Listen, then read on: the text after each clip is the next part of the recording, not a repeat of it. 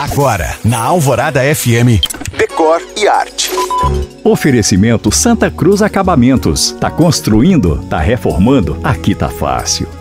Hoje é o Dia Internacional da Doação de Livros prática que já exerci bastante nas minhas mudanças e continuo exercendo porque para mim livro tem que circular. Mas como sou uma amante desse objeto que acho fascinante, minha homenagem a eles hoje é contando como usá-los na decoração. Vamos lá. Se você possui uma grande coleção de livros, a estante é a melhor opção. E para deixá-la mais interessante, você pode mesclar os livros com objetos como jarras, vasos de plantas, pequenas peças e obras de arte.